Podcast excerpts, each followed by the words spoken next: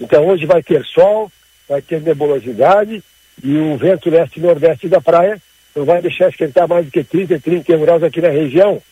Bom tempo nesta quarta-feira. Amanhã, quinta-feira, também com bom tempo, vai até 33 graus.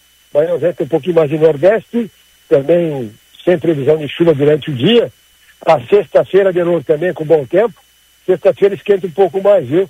Ela pode voltar aos 35. Aí aumenta bastante o risco de chuva de verão na sexta-feira à tarde, começo de noite. Final de semana que é Natal, sábado ainda calor, 33 aqui no interior da região, domingo, véspera de Natal com 32 graus à tarde e o Natal segunda-feira com 34. Então, assim, alivia um pouco as temperaturas em relação aos 38 que deu na segunda-feira, mas máxima sempre nos 30, entre 30 e 35 nos próximos dias.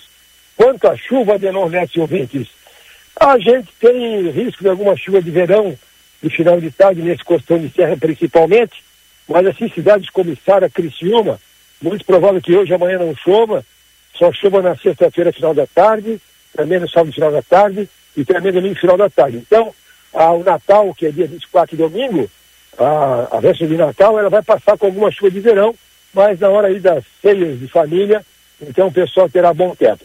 Lembrando que aqui na previsão não tem assim um acumulado de chuva muito grande nos próximos dias, então o pessoal que trabalha com fruticultura, inclusive hoje nós vamos levar a, a Sombrio, vai ter ali a, o lançamento da colheita do maracujá, é a primeira colheita feita oficial do estado, isso já é o quinto evento que está sendo feito, então esse pessoal usa muito da irrigação localizada, gotejamento, microaspersão, e esse pessoal vai usar bastante irrigação porque os próximos dias, os próximos 10 dias, as chuvas estão de final de tarde irregulares e o total previsto de apenas 50 milímetros Adelor Lessa.